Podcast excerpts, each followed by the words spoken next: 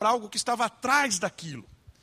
Jesus é mestre em parábolas. Jesus, ele deu uma conotação assim muito maior até então para as parábolas. Parábolas sempre foram usadas no Oriente Médio Antigo, era um recurso muito usado para ensinar as crianças, para ensinar os povos. Mas quando Jesus começou a se utilizar das parábolas, aí mudou a história delas.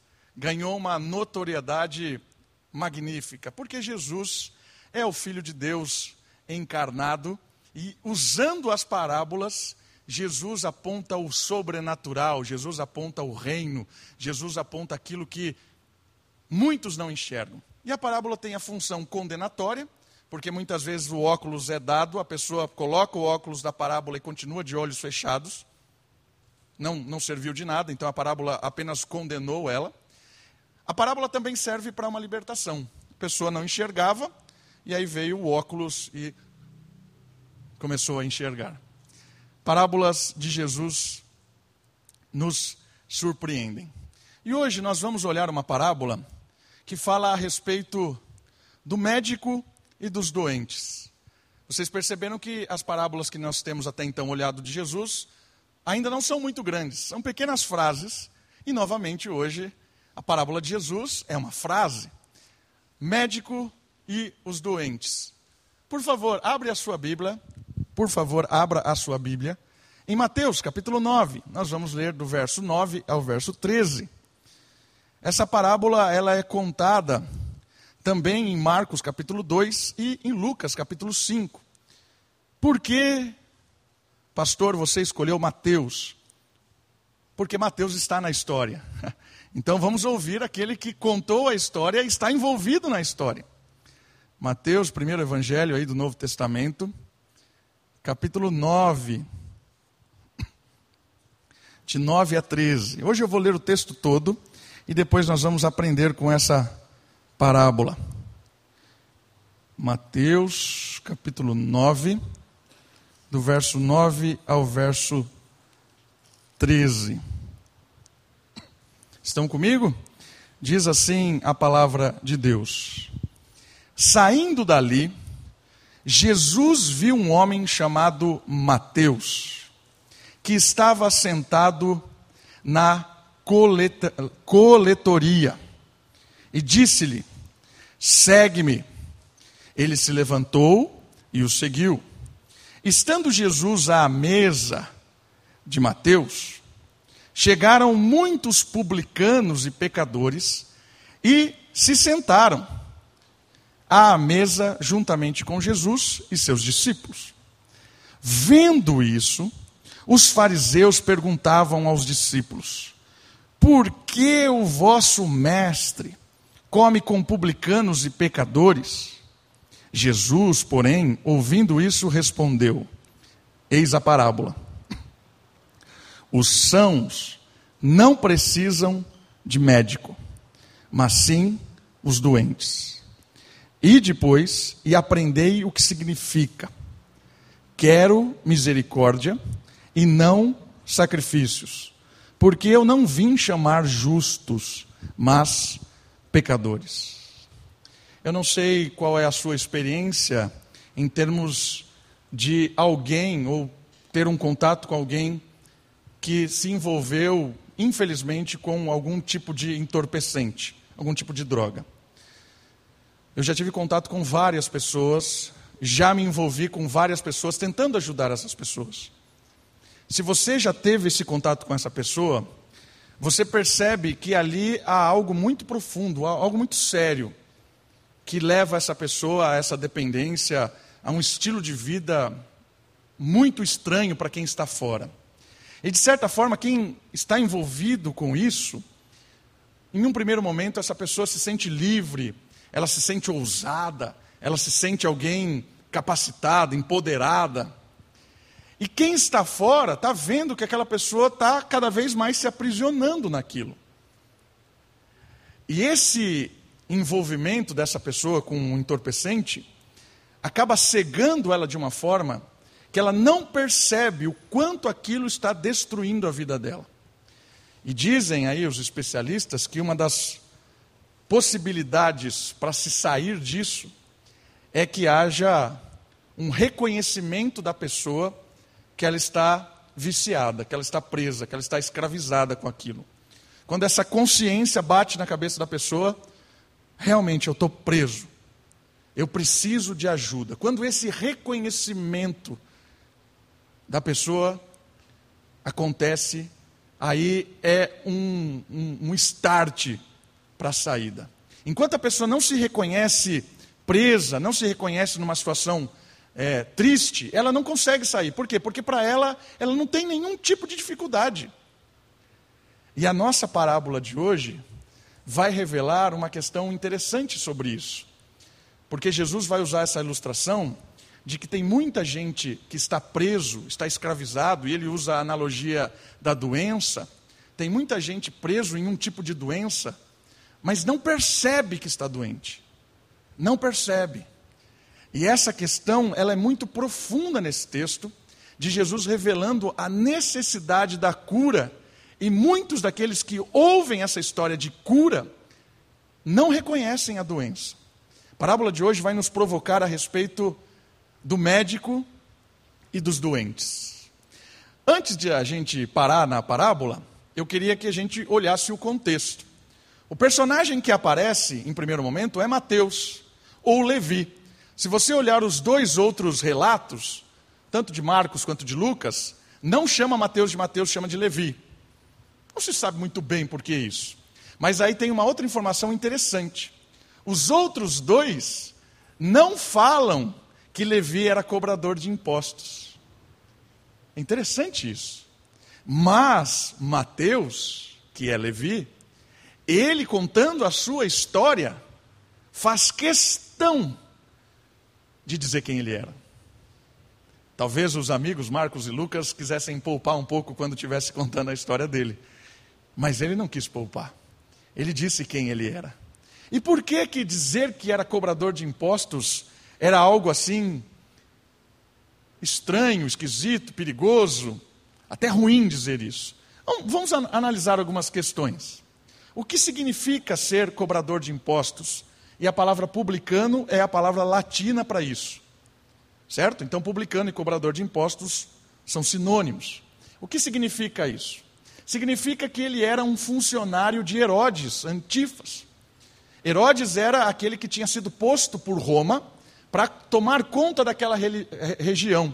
Então, Herodes era um líder político que estava ali tomando conta daquela região da Palestina, colocado por Roma, que era um império maior, e esse Herodes era responsável de deixar aquele lugar em paz e, ao mesmo tempo, retirar o máximo de recursos daquele povo. Ou seja, explorar ao máximo sem causar revolta. Percebe que isso aqui é uma corda que uma hora vai explodir. Certo? Você tem o desafio de explorar ao máximo aquele povo, sem que aquele povo se, se revolte. Fique todo mundo quietinho, cordeirinho, pagando imposto. Né? Nada parecido com o que a gente vive. Mas é exatamente isso. Herodes. E o cobrador de impostos era funcionário do governo. E como é que Mateus, que era um israelita, do povo de Deus, era funcionário público para explorar o seu próprio povo. Como isso aconteceu? Sabe como isso aconteceu? Por escolhas. Porque havia tipo de um concurso, realmente. Era um concurso público. Como é que se contratava esses indivíduos? Ele mostrava habilidade em explorar o máximo possível sem quebrar. Então, Mateus, ele era um cara que conhecia a dinâmica do povo dele, sabia quanto eles ganhavam, sabia a jornada de trabalho, ele sabia, ele fez um cálculo para apresentar ao explorador, ao, ao sistema regente, dizendo assim: ó, dá para cobrar isso. E entre todos os que concorreram ao cargo, ele ganhou, porque ele apresentou o projeto melhor de explorar sem quebrar. Certo? Explorar o máximo possível sem quebrar. Então, Mateus é um cara muito bem visto pelo império, porque ele é um publicano, ele é um funcionário do governo, ele é um funcionário daquele povo para explorar o povo. Certo? Mas vamos ver o outro lado. Como é que como é que os israelitas viam Mateus? Viam Mateus como um traidor de Israel. Ele era um traidor, alguém vendido aos opressores. Mateus era alguém desprezível, traidor, traíra, X9, o que você quiser. Era isso. X9 eu aprendi na série da Netflix essa semana. É isso que era Mateus. que mais? Como é que Israel considerava ele? Um desqualificado em todos os sentidos. Ou seja, ele não servia como testemunha para nada. Se acontecesse um crime na frente dele, ele não poderia testemunhar em favor de nenhum dos dois. Por quê? Porque ele é um desqualificado. Não serve para testemunhar. Alguém não digno da sua palavra. Ele foi excomungado da sinagoga. O que é a sinagoga? Sinagoga era o lugar em que os judeus estudavam a palavra, estudavam a Bíblia. Ele não era bem-vindo, ele não podia entrar, foi excomungado, expulso da sinagoga, por causa dessa opção que ele teve. Talvez expulso da sua própria casa. Seus pais talvez o, o rejeitaram, sua família o rejeitou. Ele era ritualmente impuro, ou seja, tudo que ele tocasse era impuro. Ele, não, ele era alguém não digno de oferecer sacrifício, sacrifício no templo, acabou a religiosidade dele. Ou seja, o cobrador de impostos, ele é alguém completamente destruído socialmente, por uma escolha dele. Ele escolheu isso, certo? Ele escolheu isso. Antes da gente falar o que Jesus fez, essa semana eu li uma reportagem também de escolhas. Mateus chegou nessa situação de odiado, nessa situação, por escolhas dele. E essa semana eu li uma reportagem lá da Síria e do Iraque. E a reportagem dizia sobre a derrota do Estado Islâmico, que estava dominando a Síria e o Iraque, pelas forças de segurança do Iraque. E essa história, né, essa reportagem, contava que essa força de segurança tinha desbancado o ISIS, que era o grupo de terroristas que estava dominando tanto a Síria quanto o Iraque. E qual era a história? A história é que muitos homens morreram. E várias jovens mulheres ficaram viúvas. E várias dessas viúvas eram mulheres que tinham vindo de outras nações, abandonado tudo e escolheram casar com esses terroristas para defender o governo islâmico. E uma dessas moças, ela havia saído do Iraque, conseguiu passar a fronteira para a Turquia e ela foi capturada lá na, na, na Turquia. E aí pegaram o passaporte dela, ela é australiana e ela é neozelandesa. Austrália e Nova Zelândia. Vão mandar para a Austrália, né? Porque a Turquia não vai ficar com essa mulher. Tá doida? Ela escolheu ser mulher de terrorista. O cara morreu, ela aparece aqui, e um detalhe: ela tem duas crianças pequenas. Não vai ficar aqui na Turquia. Ela é mulher de bandido. Não é bandido comum, é terrorista. Vão mandar para a Austrália. Não, na Austrália não. Por quê? Porque recentemente o governo da Austrália aprovou uma lei que a pessoa perde a cidadania quando ela sai do país para se filiar a algum partido terrorista. Então, como ela é casada com um jihadista do ISIS, do ISIS, ela perdeu, não pode entrar na Austrália, a Austrália não vai receber. Ah, então vamos mandar para a Nova Zelândia. A Nova Zelândia está dizendo assim: ó, nós vamos receber as crianças. A mulher a gente não quer aqui não. Por quê? Ela vai matar as pessoas que estão aqui. Ela é terrorista. E aí o impasse. O que fazer com essa mulher? O que fazer com as crianças? Ela escolheu? Escolheu. Ela que sofra a consequência? O que Jesus fez com Mateus? Porque Mateus, percebe que Mateus e essa moça estão quase no mesmo esquema? As escolhas que eles fizeram levaram eles a uma situação de ódio, de medo, de revolta de Israel por causa de um traidor da Austrália por causa de uma traidora. Não vamos receber essa pessoa de volta. E o que é que Jesus fez? O que é que Jesus fez?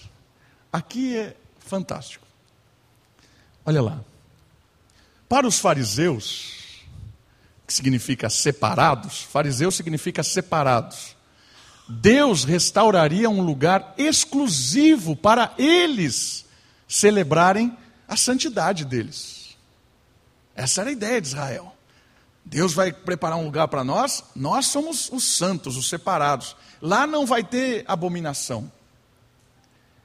Sem pecadores e muito menos publicanos, cobradores de impostos. Os publicanos não vão para esse lugar.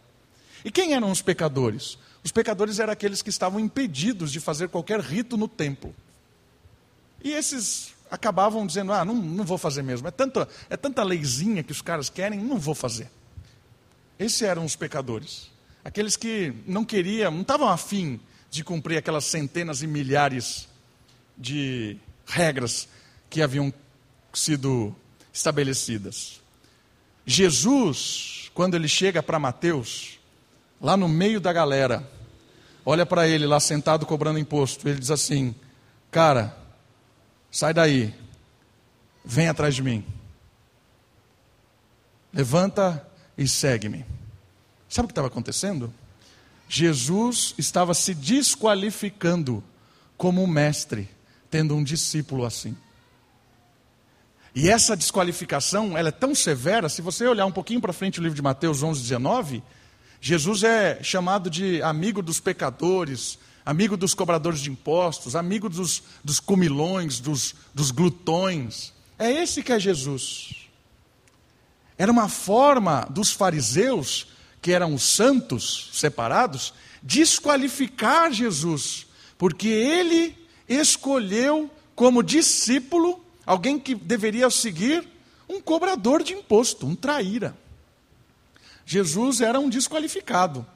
Essa era a questão. E olha que interessante no texto. Percebe o que os fariseus falam para Jesus? Quero chamar a sua atenção. Olha o que os fariseus dizem no versículo 11. Vendo isso, que Jesus, além de ter chamado ele para ser discípulo, tinha levado para casa lá de Mateus e feito uma refeição na mesa. Por que o vosso mestre come com o publicano e pecadores? Sabe o que eles estão fazendo com essa pergunta? Eles estão dizendo assim: ó, esse cara está enganando vocês. Ele está enganando vocês. Porque ele, ele só pode ser de Roma. Porque ele convidou um romano para casa. Esse Mateus aí não é gente boa. Esse Mateus, ele é alguém safado.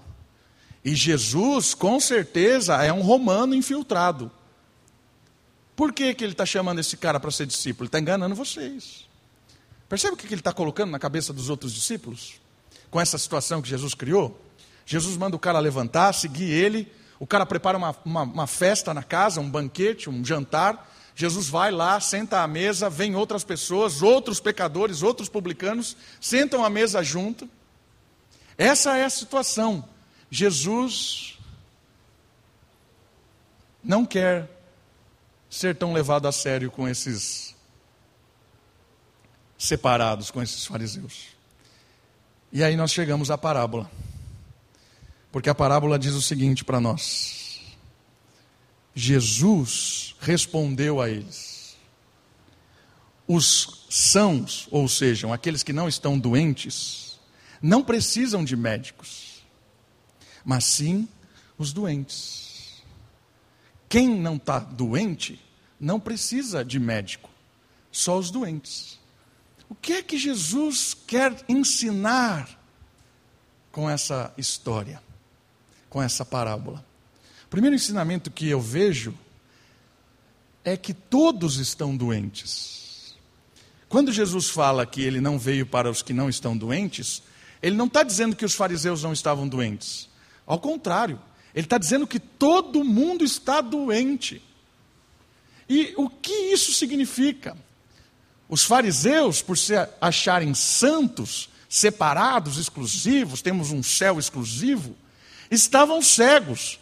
A sua suposta santidade, olha isso aqui, a sua suposta santidade os afastava de Deus.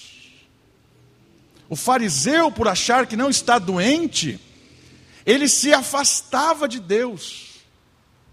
A cegueira de alguém que está preso no entorpecente, ele acha que não precisa de ajuda, porque ele é livre, ele é poderoso, ele tem controle do que ele está fazendo.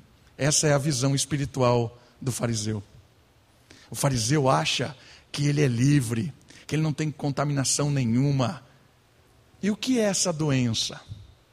Eu quero que você deixe seu dedinho aqui em Mateus e vamos para esses textos que estão na tela.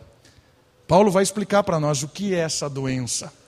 Romanos, capítulo 3. Nós vamos ler do 9 ao 12 e depois o 23. Carta de Paulo à Igreja de Roma, capítulo 9. Desculpa, capítulo 3, do versículo 9 em diante.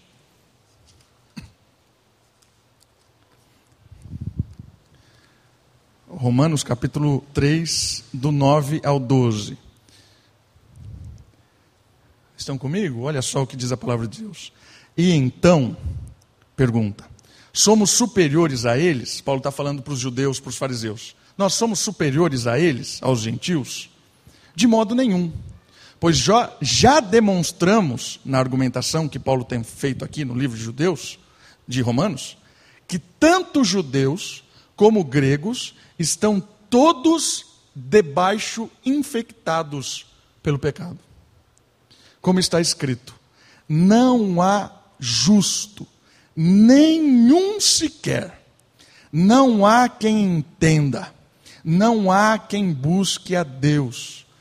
Todos se desviaram, juntos se tornaram inúteis. Não há quem faça o bem, nenhum sequer versículo 23. Porque todos pecaram e estão destituídos da glória de Deus. O que é a doença? A doença é um vírus chamado pecado.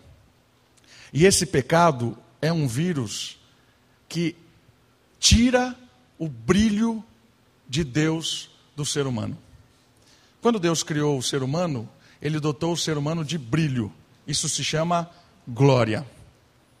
E o ser humano, repleto da glória de Deus, que é fruto da sua intimidade, quando o ser humano conversa, tem intimidade com Deus, ele recebe o brilho de Deus. Para quê? Esse brilho de Deus é a imagem de Deus no ser humano, e essa imagem de Deus é para que ele domine sobre a criação. Quando o ser humano está debaixo do brilho da glória de Deus, ele age neste mundo com os outros seres humanos e com toda a criação, com bondade, com justiça, com amor, porque a ação humana no mundo, no cuidado com o outro ser humano e no cuidado com toda a criação, ela só é algo de brilho, de justiça, quando vem de Deus. Só que o que aconteceu? Quando o ser humano diz eu não quero a Deus, o brilho se apaga e o pecado se inunda. O pecado é dizer não ao brilho de Deus. E aí o que acontece? O brilho vai se apagando e o que sobra no ser humano? Morte, trevas, escuridão. Todos estão em trevas. Não há um justo, não há quem busque a Deus, todos estão infectados com a escuridão do pecado que mata. Todos estão doentes. Ah, os, os judeus não estão? Estão. Ah, os gregos? Estão. Todos estão infectados. Percebeu a seriedade disso? Então não há, não há o que fazer. Não há o que fazer. Isso é, é, é sério, não há o que fazer na realidade humana, por simplesmente humana que seja. Os pecadores, quando expostos para o seu problema, ficam sedentos pela cura. Aqui é uma diferença fundamental na história que Jesus nos conta na sua parábola. Porque quando Jesus diz que há uma doença, aqueles que reconhecem a doença, ficam sedentos pela cura. Mas aqueles que não reconhecem que estão doentes, se afastam daquele que está oferecendo aquela cura, porque eu sou limpo demais para esse que está propondo. Por isso que a parábola diz que ele veio para os que estão doentes. Jesus veio para os pecadores, veio para os publicanos, veio para aqueles que fizeram escolhas erradas a sua vida inteira. Veio para aqueles que decidiram abandonar a sua história para casar com um terrorista, ter filhos, morrer, se deu mal, não sabe para onde ir. Jesus veio por essa pessoa. Jesus veio por aquele que escolheu negar a sua família, os seus pais, a sua casa, negar a sua nação, ser um, um, um marionete na mão do Estado para explorar os seus familiares. Jesus veio para salvar e libertar essas pessoas. Mas aqueles que acham que são bons demais, que são justos demais, que estão acima do bem e do mal, são intocáveis, Jesus não tem nada para oferecer para essas pessoas, porque estão cegas na sua doença pecaminosa. Todos nós, todos nós, nos afundamos com as nossas escolhas erradas. Todos nós nascemos com o desejo de se afastar de Deus. Isso é natural do ser humano, porque tem um vírus do pecado em nós. A parábola nos diz, complementada pelo apóstolo Paulo,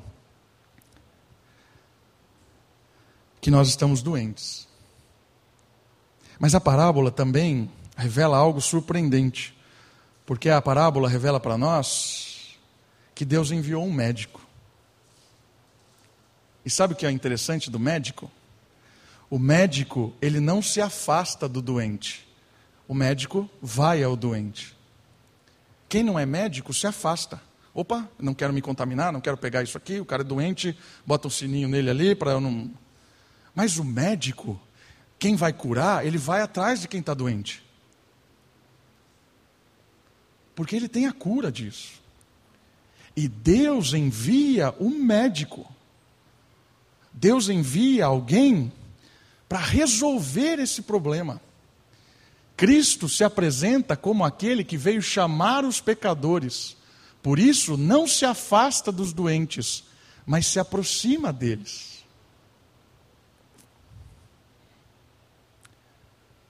Isso é genial em Cristo. Isso contempla com a ideia de Deus não veio trazer em primeiro momento juízo sobre a criação. Deus não veio derramar a sua ira em primeiro momento. Deus veio trazer alguém para resolver o problema da doença. Jesus é o médico enviado por Deus para pagar o preço do pecado. E aí ele se aproxima de todos nós, sabendo de nossas escolhas, sabendo das nossas histórias, sabendo das nossas dificuldades. Ele se aproxima de nós e ele oferece a cura. E sabe o que é a cura? Porque o pecado ofende a Deus. E esse pecado que ofende a Deus, que traz trevas ao nosso coração, é punido pela morte e a morte eterna. E o que é a morte? É a separação eterna do indivíduo com Deus, com o Criador. Então, o salário de quem está com trevas no coração, agindo em pecado, é um distanciamento eterno de Deus. É isso que nós merecíamos. Mas Jesus, ele veio para que ele pagasse essa nossa ofensa. A cura, sabe qual é? é a morte de Cristo no nosso lugar. Ele enfrentou o distanciamento de Deus no nosso lugar, para que nós não precisássemos estar mais distante de Deus. Por isso que Jesus na cruz diz assim: Deus meu, Deus meu, por que me abandonaste? Por que me abandonaste? Distanciamento daquele que estava sendo punido por causa de você e de mim. Jesus carrega o preço do nosso pecado na cruz. E o Pai vira as costas. Porque o Pai, um Deus justo, não suporta a injustiça que o filho carrega. Não porque ele tenha sido injusto, ao contrário, o médico nessa história não tem o vírus, não está doente. Ele decidiu morrer pelas nossas doenças sem estar doente. Toda essa carga de pecado que Jesus morreu na cruz para perdoar, nossa, não era para ele. Ele não merecia isso. Mas ele decidiu, por amor, fazer isso. Por amor, ele morreu no nosso lugar. Jesus é o único doador da cura. Por isso, ele nunca está em situação de igual com o doente. Aqui é um ponto muito importante da gente perceber. Quando se fala isso, de que Jesus vai em busca do pecador e do, do doente, por que, que Jesus faz isso? Para curar, certo? Jesus cura essas pessoas. E aí ele cita o texto de Oséias: Quero misericórdia e não sacrifício. Ou seja, não tenho o que você me oferecer. É a minha graça que te busca. Porque eu não vim chamar o justo, mas os pecadores. Isso é um texto de Oséias, capítulo 6. Aqui é um ponto-chave dessa história. Porque Jesus não se iguala aos pecadores. Porque se ele se igualasse aos pecadores, ele não poderia oferecer cura. Jesus é alguém que não tem pecado. Jesus, diferente dos fariseus que se enganavam, Jesus verdadeiramente era justo íntegro, correto, e morreu no lugar dos pecadores. Por que, que essa história de não se igualar com os pecadores é muito importante? Porque a gente percebe que quando Jesus nos cura, ele nos destina para uma missão. Mateus capítulo 28 diz assim: Ide por todo o mundo, pregai o evangelho. Por quê? Porque o evangelho, que é a história que Jesus morreu na cruz pelo nosso, no nosso lugar, é a cura dos povos, é a cura das pessoas. Nós nos tornamos doentes curados. Para quê? Para agora sermos instrumentos deste Deus para ir em busca daqueles que ainda estão doentes. Certo? E aí, o ponto que eu queria chegar. Jesus não se iguala aos doentes. Nós éramos todos doentes, fomos tirados dessa situação para ser instrumento de Deus para resgatar essas pessoas. Por que, que isso é importante? Porque eu entendo que quando eu vou sentar à mesa com os pecadores, não é necessário que eu seja um pecador. Muitas vezes as pessoas confundem isso. Confundem isso. A pessoa decide começar a frequentar ambientes perigosos e usa como desculpa: ah, mas eu vou naquele ambiente porque eu quero levar a mensagem de Cristo. Mas na verdade a pessoa não está com essa intenção, ela está querendo ser como eles. Percebe a diferença?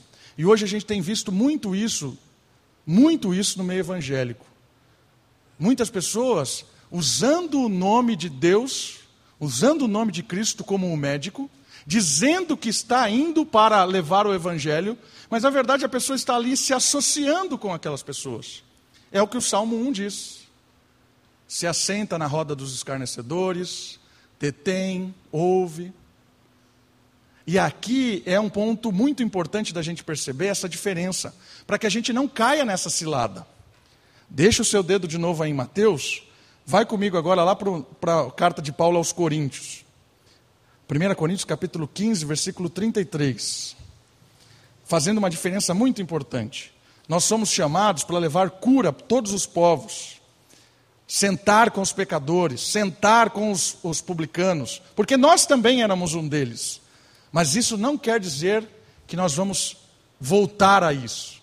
Isso não quer dizer que eu vou voltar às minhas antigas práticas ao contrário, eu fui liberto delas. 1 Coríntios, capítulo 15, versículo 33. Olha só o que diz esse versículo. Diz assim a palavra de Deus: Não vos enganeis. É auto-engano. Lembra? O doente sempre se engana. O doente acha que não está doente. Não vos enganeis. As más companhias corrompem os bons costumes. Ou se você quiser uma outra tradução, diz assim: as más companhias, as pessoas com quem você ouve, se relaciona, elas chegam ao seu caráter. O que isso quer dizer? Quer dizer, meus irmãos, que a gente tem que tomar cuidado para estar no mundo, mas não ser do mundo. A gente tem que tomar cuidado para não usar essa desculpa de, ah, eu sou um missionário, Jesus andou com os pecadores. Verdade. Jesus não estava nem aí para que os outros estavam falando dele. Verdade. Verdade. Tudo isso é verdade. A gente tem que tomar cuidado porque esse versículo está dizendo assim: não se enganem. Primeiro, você não é Jesus. Segundo, você tem uma missão muito clara. Terceiro, se você deixa que o ambiente comece a te formar, vai corromper o seu caráter. A doença vai voltar a te dominar. Isso é um ponto-chave aqui. Às vezes a gente acha que, ah, eu estou andando com essas pessoas, frequentando esses lugares. Né? A gente usa até o termo socialmente. Né? Ah, eu bebo socialmente, eu fumo socialmente, eu roubo socialmente. Né? Você deu uma amenizada. Mas sabe de uma coisa? O socialmente está formando o seu caráter. Porque a vida que você leva é a vida que te forma. E o ambiente que você vive, o ambiente que você cria, ele chega no seu caráter.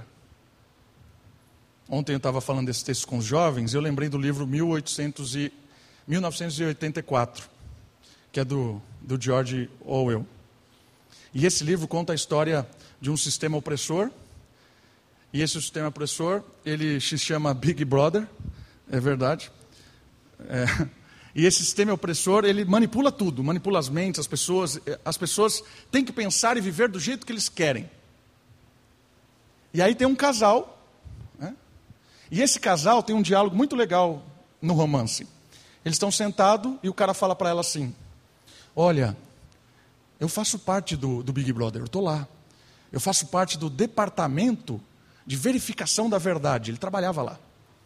E ele diz assim para ela: mas nunca, nunca o meu coração, o meu amor por ti vai ser abalado. Nunca. Porque eles podem tocar no que é externo, no meu interno, eles nunca vão tocar. E o livro continua. Leia esse livro, é espetacular.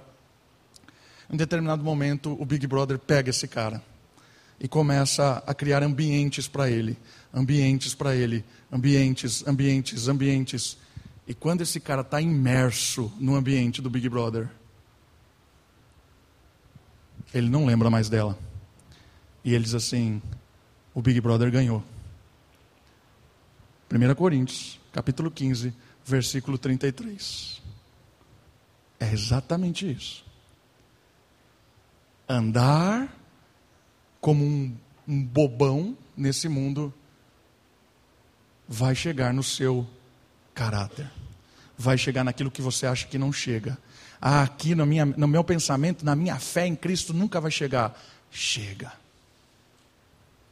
Porque a gente, subme, a gente sujeita muito o sistema mundano. A gente julga que o diabo é uma bobeirinha. Não caia nessa. Entenda a diferença nós somos chamados como povo de Deus, curados de nossas escolhas erradas. Todos nós, pecadores, publicanos, escolhas erradas.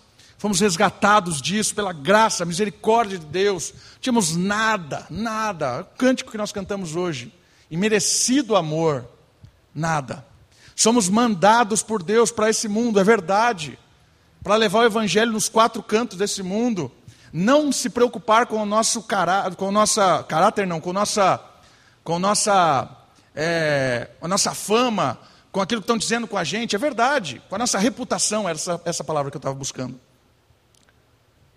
Pouco importa o que estão dizendo, é verdade, continue firme. Mas o alerta é: nós não somos Jesus.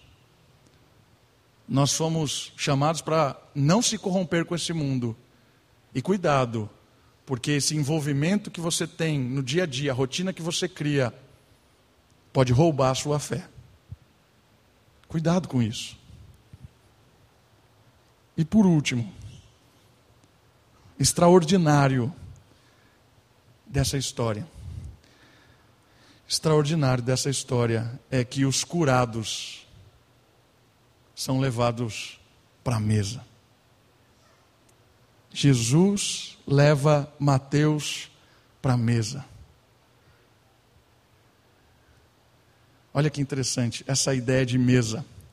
Estar junto à mesa é símbolo de paz, confiança, unidade. Quando Jesus nos traz para a mesa, o nosso passado fica para trás. Quem nós éramos fica para trás. Nova criatura, nova história. Estamos em paz com Deus. Ele se assenta à mesa conosco. Maravilhoso isso, irmãos. Maravilhoso. E essa analogia da mesa, ela nos traz algumas coisas muito legais. Eu queria pegar dois textos. O primeiro deles está em Mateus 26, 29. Olha só, irmãos. Mateus 26, 29.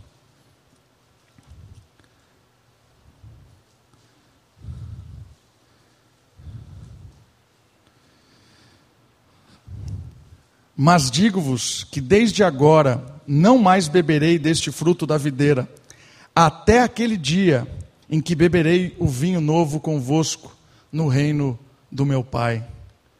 Olha que interessante essa ideia. Jesus está dizendo que voltará e no reino do Pai ceará conosco na mesa. Sabe o que isso quer dizer? Quer dizer que nós estamos hoje sentados à mesa mas é uma mesa provisória. É uma mesa montada no deserto. É uma mesa, uma comida para viagem. Nós estamos ceando aqui a mesa com Cristo, em paz com Deus, e nós estamos comendo essa mesa, mas é uma mesa como se nós tivéssemos pegado um lanche, botado dentro do carro e estamos indo para um lugar. Ou usando a analogia do deserto, é uma mesa no deserto. Por quê? Porque o destino não chegou, a mesa final não chegou. Nós estamos reconciliados, comendo com o Pai, servindo-se desta mesa, mas é uma mesa ainda provisória. É uma mesa, como diz o Salmo 23, à frente dos nossos inimigos. Os inimigos estão vendo a nossa mesa. Por isso ela é uma mesa ainda provisória. E eu queria encerrar, já passou da hora, com esse texto de Paulo porque ele revela alguns aspectos fundamentais da mesa. Abra comigo, por favor, 1 Coríntios, capítulo 11, versículo 26. 1 Coríntios 11, versículo 26. E aí eu quero pegar alguns princípios dessa mesa que nós fomos chamados. 1 Coríntios 11, 26. Olha só. Porque todas as vezes que comerdes deste pão e beberdes do cálice, proclamai a morte do Senhor até que ele venha. Todas as vezes que nós comemos da ceia, que é o símbolo do pão, do suco, do vinho, nós estamos proclamando que nós estamos em deserto, nós estamos esperando, nós temos uma, uma comunhão com Deus, mas é uma comunhão provisória. E eu quero tirar alguns princípios da mesa. Esse princípio já apontei, é uma viagem, estamos no deserto, na presença dos inimigos, é um aperitivo das bodas do cordeiro. Ivanildo leu esse texto aqui para nós hoje. O que é um aperitivo? A festa ainda não aconteceu, a mesa final ainda não chegou. Aquele lugar de paz, de confiança, de unidade de, dos crentes de todos os tempos, de todas as épocas, sentadas na, sentados na mesa do cordeiro, isso ainda não. Mas a mesa hoje nós já compartilhamos nós já estamos em comunhão com o Pai. E olha só alguns aspectos da mesa. A mesa mostra justiça. Por quê? Porque sentam todos, todos, eu, você, com as suas histórias, eu com as minhas histórias, sentam todos na mesa. O publicano, cobrador de impostos, A moça que casou com um terrorista, Nicodemos, que é o fariseu que se arrependeu, o Davi, com as suas histórias na escola de rebeldia, você. O rico, o pobre, o branco, o preto, o amarelo, o vermelho, o cinza, todos. A justiça da mesa revela a unidade do povo de Deus. Nós somos um, Deus, um povo que não se separa por nada. Na mesa do cordeiro há reconciliação, independente de quem você foi, independente do que você carrega, você foi convidado para sentar à mesa. Isso revela justiça. Porque na mesa desse mundo só senta aqueles que podem se assentar. E o mundo tem critérios diferentes para a mesa. A hora é o quanto você tem na conta do banco, ora é o seu cargo na escola, ora é o seu título, ora é o grau de influência que você tem na sociedade, os seguidores do Instagram, o número de pessoas que você namorou. A mesa desse mundo, ela tem cortes, notas de cortes. Mas a mesa do Cordeiro, ela nos nivela pela graça de Deus. Além dessa justiça de todos se assentarem por causa que Jesus cura, os elementos são distribuídos igualmente. Percebe isso? O pão e o vinho é distribuído igualmente. Na economia do reino, nós como igreja, nós contrapomos a desigualdade tremenda que acontece lá fora. Além de sermos todos iguais, a gente tem empatia um pelo outro. A gente participa das aflições uns dos outros. A nossa condição social, ela não nos separa, mas ela nos atrai aos outros. Porque se eu tenho, eu abençoo. Isso aqui é um microcosmos do reino no meio das trevas. O mundo inteiro está falando o contrário. O mundo inteiro está vivendo o contrário. Mas aqui na nossa mesa, na mesa da igreja, as pessoas todas são bem-vindas e todas se importam uma com as outras. Aqui não tem doutor, não tem homem, não tem mulher, não tem miserável, não tem. Não, somos todos iguais e se compadecemos uns dos outros. Essa é a justiça. Percebe? Isso aqui é impactante, irmãos. Impactante. O texto de Isaías, você pode ler, fala exatamente sobre isso. E por fim, para terminar, a mesa é a refeição do perdão e da reconciliação. Não só assim, mas assim. A mesa nos reconfigura assim.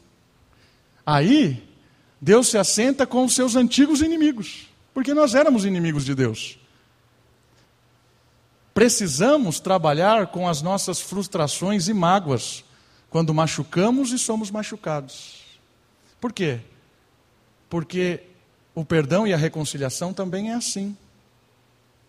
Nós nos machucamos, nós somos machucados, mas nós temos que aprender a mostrar para o mundo o que é a mesa. Nós falamos da, da igualdade, nós falamos da empatia, mas agora nós estamos falando do perdão. Às vezes, irmãos, nós temos igrejas que são extremamente mimizentas. Ah, não me cumprimentou. Ah, não reparou que eu estava com roupa tal. Ah, não sei o quê. Coisas idiotas às vezes. Mas às vezes são coisas sérias. Às vezes a pessoa faz alguma coisa que me machuca. Às vezes eu falo alguma coisa, eu faço alguma coisa que te machuca. Mas a mesa é o lugar reconciliador. A mesa que Jesus nos traz é um lugar em que ele aceitou inimigos para sentar ali. Quem é você para negar que alguém sente do seu lado? Por isso nós precisamos trabalhar, irmãos, as nossas frustrações e as nossas mágoas com as pessoas. Tanto aquelas que nós magoamos, quanto aquelas que foram magoadas pela gente. É a mesma coisa. Mas você entendeu? É isso. É isso. Entende? A gente precisa trabalhar isso. Por quê? Porque a mesa revela ao mundo o que é ser humano novamente. Humano novamente. E o que é ser humano novamente? Ser humano novamente é pertencer a Cristo, é ser habitado pelo Espírito, é estar à mesa, aceito por Deus, independente de quem você era, independente do que você fez, das suas escolhas, perdoado, reconciliado, agora agindo com amor, com empatia, com justiça, com misericórdia. Uma hora você serve, uma hora você é servido. E com reconciliação. Eu perdoo, sou perdoado, eu amo, sou amado. Essa é a ideia da mesa. E terminando com uma frase do James Smith. Em um mundo dilacerado e fragmentado, a igreja é chamada a ser a primícia de uma nova criação. Ao personificar uma comunidade reconciliada que aprende e ensina, isto na mesa da comunhão. Nós somos chamados para ser um exemplo para esse mundo do que é o reino, de quem é Cristo, do que aconteceu na nossa vida e como nós estamos vivendo hoje. Percebe a importância que nós temos como igreja? Porque nós somos um povo, nós somos uma família, nós cuidamos uns dos outros, e quando nós vivemos isso, nós revelamos Cristo no nosso meio, e o mundo olha e se assusta, ou se condena, ou se converte.